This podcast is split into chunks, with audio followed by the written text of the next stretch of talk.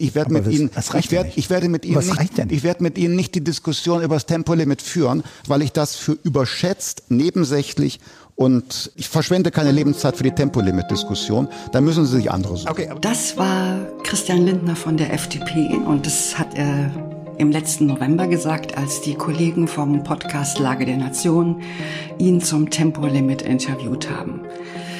Wir machen es heute anders als Herr Lindner und wir verschwenden ein bisschen Lebenszeit für die Diskussion ums Tempolimit. Die ist ja gerade wieder hochgekocht und zwar mit ziemlich aktiver Beteiligung der FDP.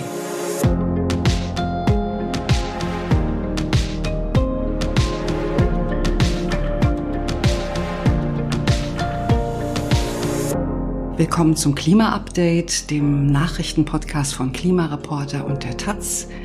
Wir sprechen wieder über die drei wichtigsten Klimanachrichten der Woche.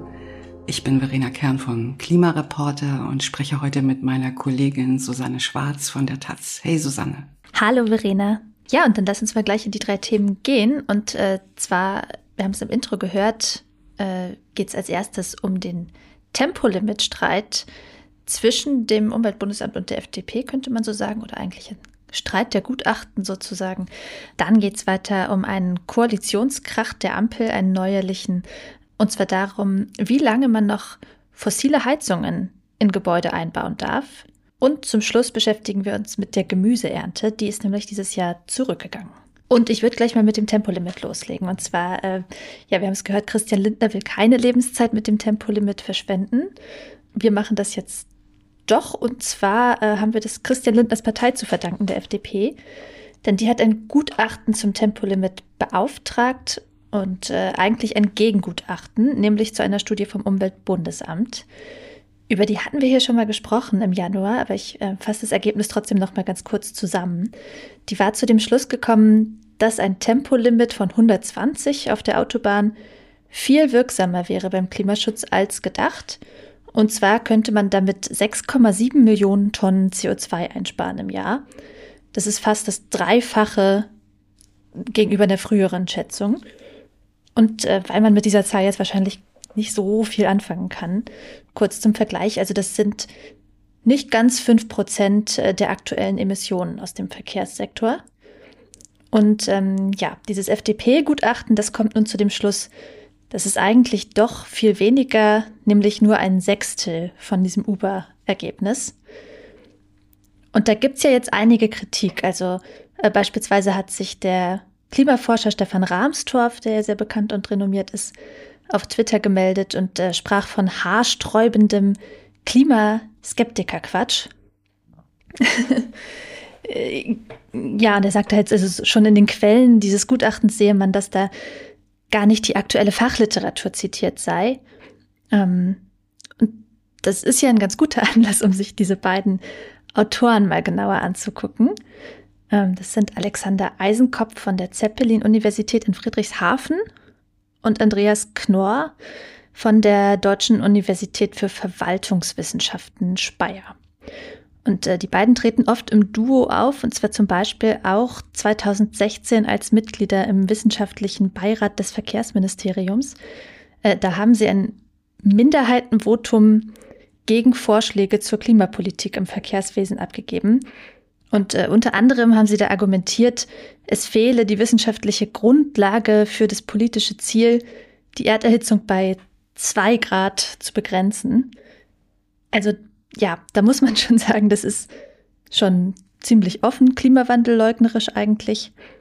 Und äh, der Streit um das Tempolimit, der dreht sich jetzt, naja, um Annahmen, zum Beispiel dazu, wie sich Menschen mit so einem Tempolimit verhalten würden. Also würden sie sich zum Beispiel daran halten oder nicht? Und ähm, ja, würden sie durch die längeren Fahrzeiten dann auf den Zug umsteigen, weil der im Vergleich attraktiver würde und so weiter. Also ähm, ja, solche Annahmen kann man natürlich immer irgendwie angreifen. Sicher auch die des Uber. Aber vielleicht mal, ja, ein bisschen grundsätzlich. Was für einen Eindruck macht denn dieses FDP-Gutachten auf dich? Also, ich finde das schon im Tonfall eigentlich ziemlich polemisch und voreingenommen. Ja, das kann man, glaube ich, nicht anders sagen. Also ich und du ja auch, Susanne, wir haben uns das Gutachten mal angeschaut. Jetzt nicht Wort für Wort gelesen, aber mal gut drüber äh, geflogen und man kann nicht anders sagen, es ist wirklich polemisch. Also wenn man das Gutachten so liest, es hat, ich glaube, 35 Seiten, da klingt das immer so, als wäre das Tempolimit eine völlig verrückte und ungewöhnliche Idee, auf die noch niemand gekommen ist. ja, und das UBA, das Umweltbundesamt, will jetzt unbedingt diese verrückte, ungewöhnliche, skurrile Idee in Deutschland durchsetzen und man verwehrt sich dagegen. So, also so diesen Eindruck kann man da wirklich gewinnen. Dabei gibt's das ja fast überall eigentlich, genau. ne? Fast überall außer in Deutschland. Ja, ganz genau. genau, es ist genau umgekehrt, ganz genau.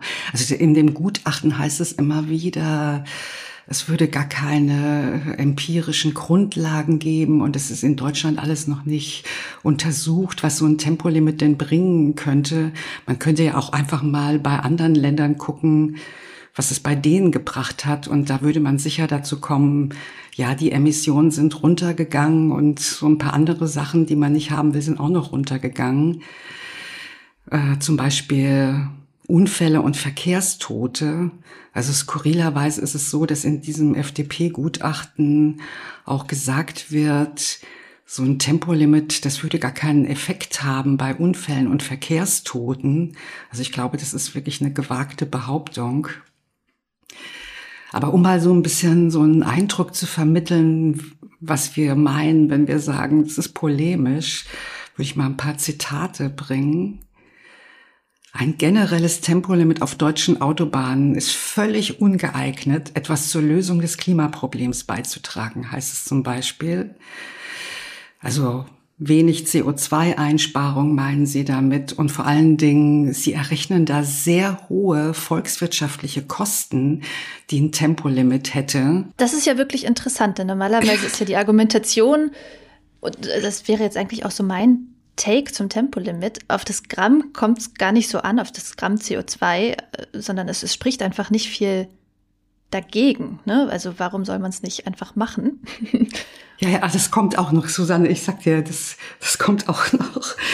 Warum soll man es nicht machen? Ja, aber hier, also diese Sachen mit den volkswirtschaftlichen Kosten, die das äh, angeblich ähm, verursachen Das ist ja deren würde. Argument dafür, warum Ja, aber hier, guck mal sollte, hier, ne? 24 Sekunden am Tag, sagen sie, würde jeder Bundesbürger, jede Bundesbürgerin im Durchschnitt durch ein Tempolimit verlieren. Und das würde sich dann summieren auf volkswirtschaftliche Kosten von 5,3 Milliarden Euro. Also das finde ich wirklich eine irre Zahl.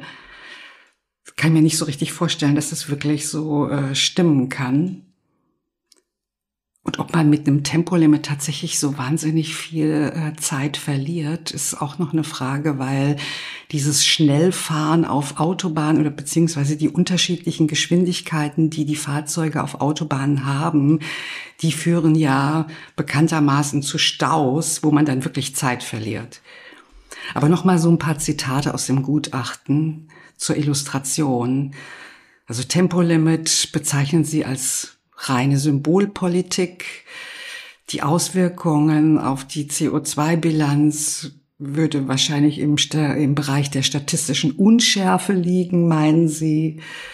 Aus grundsätzlichen umweltökonomischen Erwägungen ist das abzulehnen. Dahinter würde eine Gebots- und Verbotslogik stehen. Und auch ein sehr krasser Vorwurf aus, meinen, aus meiner Überzeugung das Ziel des Klimaschutzes würde verabsolutiert werden. Also das glaube ich nun wirklich überhaupt gar nicht, dass das bei BefürworterInnen eines Tempolimits der Fall ist. Ach ja, und irgendwie, ach, es geht noch weiter. Es ist wirklich ganz schön irre. Eine kontraproduktive Interventionsspirale würde angestoßen werden, meinen Sie, weil nachher kommt man auch noch mit Tempolimit auf äh, Bundesstraßen von 80 kmh. Ja, was man vielleicht sagen kann, ähm, was auch noch so ein Punkt ist, ist, dass das Uber ja gar nicht sagt, das Tempolimit äh, sei sozusagen das Nonplusultra und das Beste und Einzige, was man machen kann, sondern ähm, in dieser Studie vom Umweltbundesamt, da wurden ja tatsächlich mehrere Maßnahmen geprüft und äh, als deutlich wirkungsvoller eingestuft wurde zum Beispiel noch sowas wie eine Maut auf Autobahnen. Ne, also ja, das geht natürlich überhaupt gar nicht. Also hier. Das geht gar nicht. Eine Maut? Äh, also nach diesem Gutachten, ne, das, also, ähm, dass es äh, ähm, ein FDP-Gutachten ist, das merkt man auch sehr deutlich, weil die beiden Autoren sehr vehement plädieren für den Emissionshandel als das einzig richtige und gute Instrument mhm.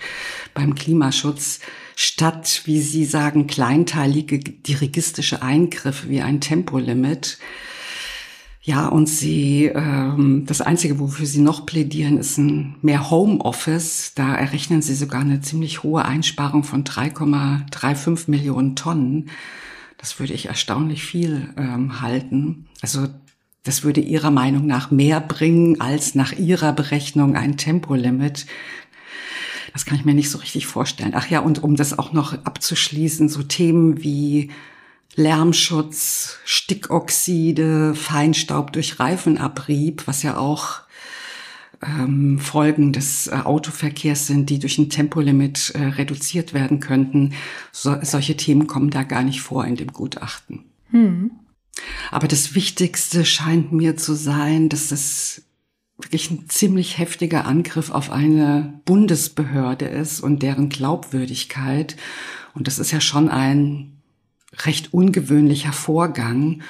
Und ich würde da auch bestimmte Risiken drin sehen, dass man das Vertrauen, die Glaubwürdigkeit in Bundesbehörden so heftig untergräbt, wie dieses Gutachten das tut. Dann gehen wir mal zu unserem nächsten Thema, und da geht es nochmal um ein FDP-Nein. Also eigentlich geht es sogar um zwei FDP-Neins, aber das eine erwähne ich nur so am Rande und dann kommen wir zu unserem zweiten Thema. Das, das eine ist das Nein zum Verbrenner aus in der EU ab 2035. Das war ja in dieser Woche auch sehr in den Schlagzeilen. Die FDP will dem nicht mehr zustimmen. Das hat Verkehrsminister Wissing gesagt. Dabei ist da alles schon ausverhandelt und zugestimmt. Alles ist wunderbar. Auch von Deutschland eigentlich. Auch von ne? Deutschland, also ganz auf genau. Auf EU-Ebene ist das eigentlich jahrelang verhandelt worden und äh, komplett durch, nur ganz noch eine genau. Formalität. Genau. Ja, nächste Woche soll es da eine Abstimmung geben, geben im EU-Rat. Also die EU-Länder müssen das nochmal abnicken. Das ist eigentlich noch eine Formalie. Und die ganze Sache braucht eben diese qualifizierte Mehrheit. Und die wackelt jetzt, weil Herr Wissing, die FDP, plötzlich auf einmal sagt, nee, wir wollen das doch nicht. Es ist so, dass Polen, Bulgarien und Italien schon gesagt haben, nee, sie wollen nicht zustimmen. Und wenn Deutschland jetzt auch noch Nein sagen würde, dann kann diese qualifizierte Mehrheit nicht zustande kommen und dann wäre die Sache wieder vom Tisch. Und man könnte wieder jahrelang weiter rumverhandeln, bis man da ein bisschen vorankommt. Aber unser eigentliches zweites Thema ist das FDP-Nein zum Ausstieg aus den fossilen Energien beim Wohnungsbau, also fossile Heizungen.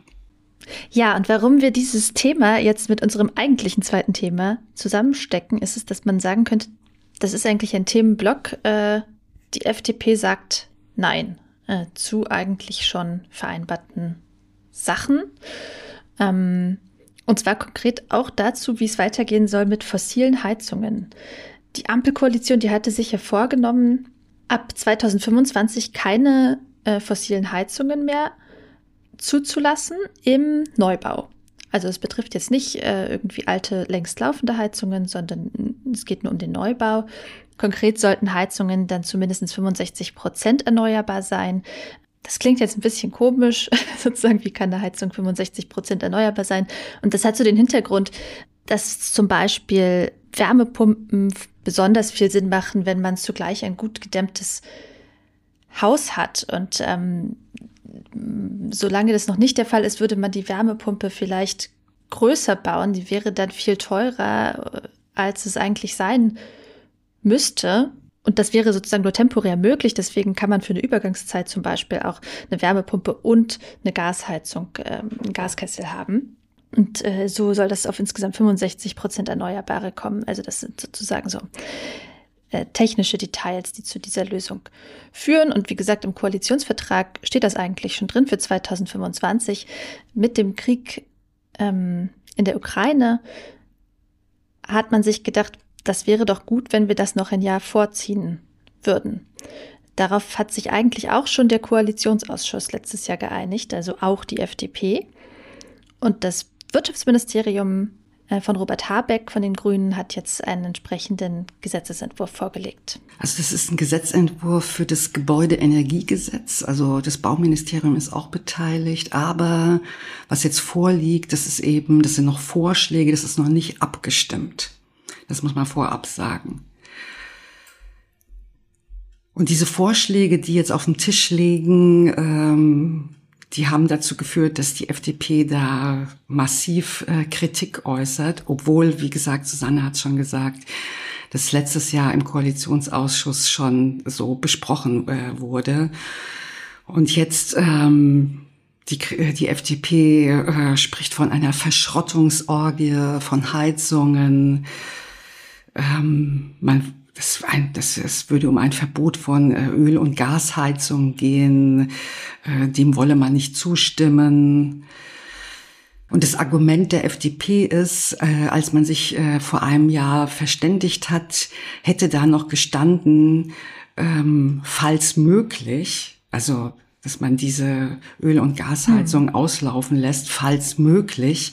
Und das, das ist die Kritik der FDP, das würde jetzt eben da nicht mehr stehen und so würde das nicht gehen. Und Habeck wolle funktionsfähige, effiziente Heizung einfach abschalten. Aber das ist natürlich etwas übertrieben, weil es geht nicht um ein Verbot, sondern es geht um ein Auslaufen dass man eben langsam rausgeht aus diesen fossilen Heizungen, was dringend erforderlich ist, weil es eben noch so wahnsinnig viele davon gibt. Also zunächst mal muss man sagen, es gibt einen Bestandsschutz, dass Öl- und Erdgasheizungen, die in Ein- und Mehrfamilienhäusern in Betrieb sind, 30 Jahre lang Bestandsschutz haben, gerechnet vom Zeitpunkt des Einbaus. Also es ist keineswegs so, dass funktionsfähige Heizungen einfach abgeschaltet werden, wie die FDP jetzt kritisiert. Und ähm, es soll nur so sein, wenn jetzt eine Heizung in einem bestehenden Gebäude kaputt geht, so dass sie nicht mehr repariert werden kann, dass sie dann ausgetauscht werden muss ab Anfang 2024 und durch eine ökologischere Variante ersetzt werden muss. Susanne hat schon gesagt, Wärmepumpe, erneuerbare Fernwärme wäre das oder Biomethan oder Holz oder Solarthermie oder Geothermie. Da gibt's eine Menge von Möglichkeiten, die man da benutzen kann, um auf diese 65 Prozent erneuerbare Energie zu kommen. Und ausdrücklich ist auch ähm, erwähnt, es soll pragmatische Übergangslösungen und mehrjährige Übergangsfristen geben und nicht plötzlich auf einmal ab 2024 ein Verbot. Und nur neue Gebäude sollen eben ab Anfang 2024 keine Öl- und Gasheizungen mehr einbauen dürfen. Und wie ich schon gesagt habe, das äh, wäre schon wirklich eine gute Sache. Die äh, Wärmewende muss unbedingt beschleunigt werden. Die, das geht alles viel zu langsam. Und ähm, um mal noch mal eine Zahl zu nennen, im letzten Jahr äh, sind immer noch dreimal mehr neue Gasheizungen als Wärmepumpen eingebaut worden, obwohl es wirklich einen Boom auf Wärmepumpen gibt und im Moment ja alle Leute Wärmepumpen haben wollen. Die Gasheizung ist immer noch viel, viel mehr. Hm. Ja, das hat ja auch einen Grund, dass der Gebäudesektor neben dem Verkehrssektor äh, sozusagen das größte Problemkind beim Klimaschutz ist in Deutschland, Ganz genau. ähm, was auch die gesetzlichen Vorgaben aus dem Klimaschutzgesetz immer reißt. Genau. Ich würde vorschlagen, wir kommen zu unserem dritten Thema. Und zwar hat das Statistische Bundesamt diese Woche Zahlen zur Gemüseernte bekannt gegeben. Äh, die ist 2022 zurückgegangen. Und das Interessante ist, das Statistische Bundesamt sagt, einer der Gründe dafür ist das Wetter, ähm, nämlich die Hitze und die Trockenheit letztes Jahr. Und ich, ich, ich finde jetzt, die Zahlen sind erstmal nicht so bedrohlich. Also im Vergleich zum letzten Jahr erscheinen sie hoch. Also da sieht man einen Rückgang von 12 Prozent, also echt viel. Aber letztes Jahr war wirklich ein total erfolgreiches Rekordjahr, was die Erntemenge angeht. Äh, also jetzt nicht beispielhaft für ein normales Niveau. Wenn man jetzt mit dem Schnitt der vergangenen fünf Jahre vergleicht, dann bleibt nur ein Rückgang von zwei Prozent. Also deutlich weniger. Und es ist auch gleichzeitig die Anbaufläche zurückgegangen. Also es gibt äh, auch noch andere Gründe für die Mauerernte, jetzt neben Hitze und Dürre. Aber bei mir ist das Thema trotzdem ähm, ja hängen geblieben, weil es gerade eben etliche solcher Meldungen gibt. Also wir haben äh, zum Beispiel jetzt gerade einen Text von unserem Spanien-Korrespondenten bekommen über den Ernterückgang dort, also in Spanien. Und äh, da drin sagt ein Mensch vom spanischen Bauernverband, äh, das Wetter spielt total verrückt und der Klimawandel, der sorgt bei den Bauern für Kopfzerbrechen. Ähm, und das hat sich ja auch schon echt auf die Versorgung ausgewirkt. Also in Großbritannien äh, zum Beispiel, wo Supermärkte wegen zu wenig Lieferungen aus Spanien äh, Gemüse rationiert haben. Also nur noch äh, so und so viele Gurken pro Einkauf und so weiter. Ähm, das ist ja schon so ein bisschen ein Weckruf. Also es zeigt, ähm, was Klimawandel eigentlich ist, oder? Also nicht irgendwas mit Eisbären, sondern äh, wirklich Einschnitte in unser Leben und äh, unser Wohlergehen. Ähm, ist jetzt natürlich so ein bisschen so ein Downer zum Abschluss der Folge. Da müssen wir gleich nochmal über die Lösungen für das Problem sprechen, äh, damit wir hier motiviert aus der Folge rausgehen. Ja, absolut, ja. Es gibt ja Lösungen. Also ich, ich finde das jetzt nicht so ein Downer, sondern es, es gibt Lösungen, das ist wirklich eine gute Nachricht. Also zum einen, das zeigt natürlich, dass in der Landwirtschaft wirklich mehr passieren muss, dass die Landwirtschaft sich umstellen muss und an das gewandelte Klima anpassen muss. Also das Klima, das hat sich ja schon stark gewandelt und es wird auch nie mehr wieder so sein wie vor ein paar Jahren. Man muss jetzt mit diesen neuen Realitäten umgehen. Und ich finde es eine gute Nachricht, es geht auch. Es gibt Lösungen. Und was ich noch, noch viel besser finde, und das möchte ich also nochmal ganz besonders highlighten, Klimaschutz und Klimaanpassung passen sehr gut zusammen. Also das eine ist gut für das andere.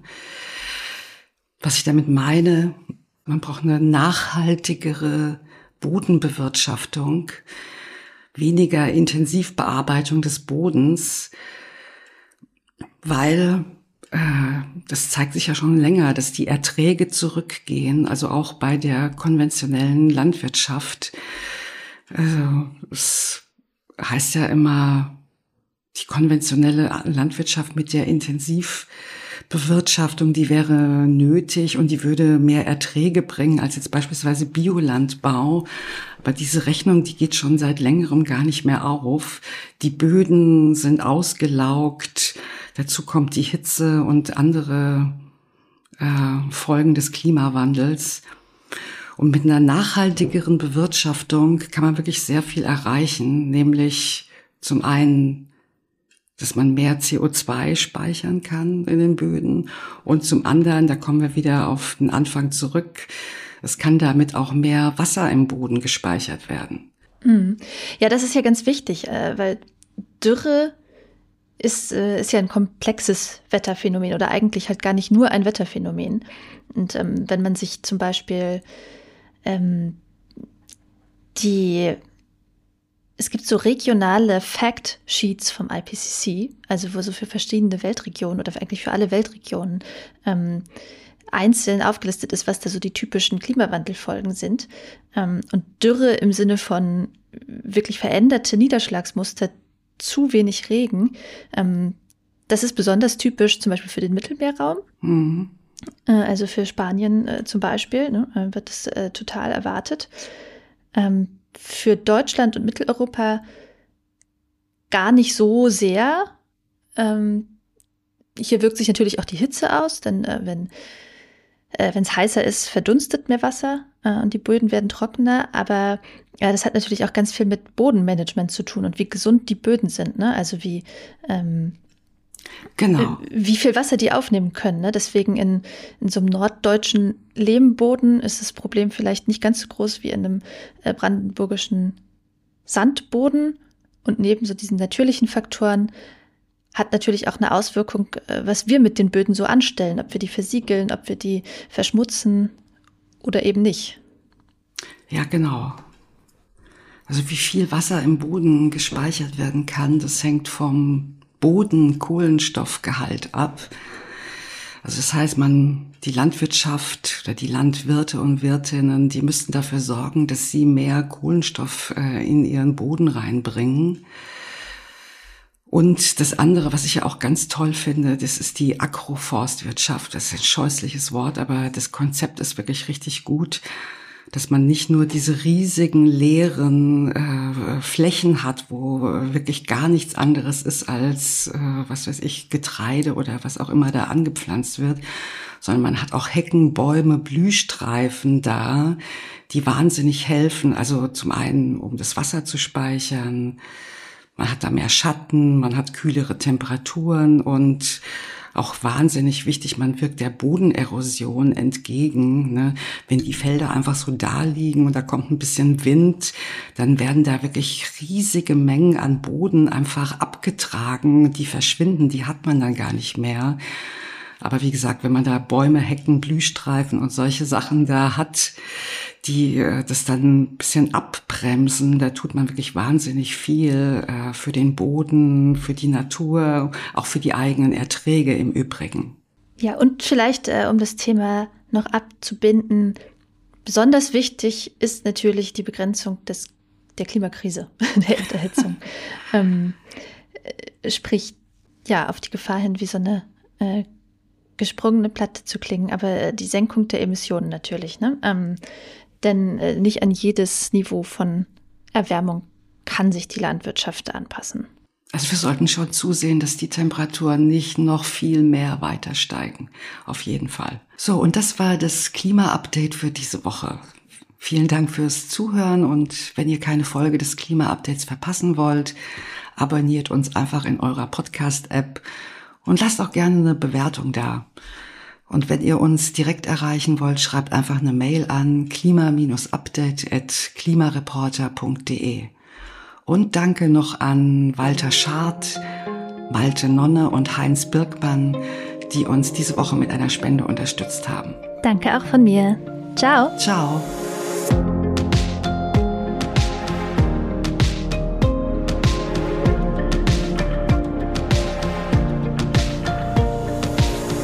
Klima-Update ist ein Projekt des Klimawissen e.V. in Kooperation mit Taz der Tageszeitung.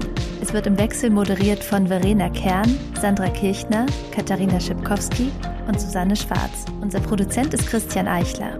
Ihr könnt unsere Arbeit mit einer Spende unterstützen. Dazu besucht uns auf www.verein-klimawissen.de.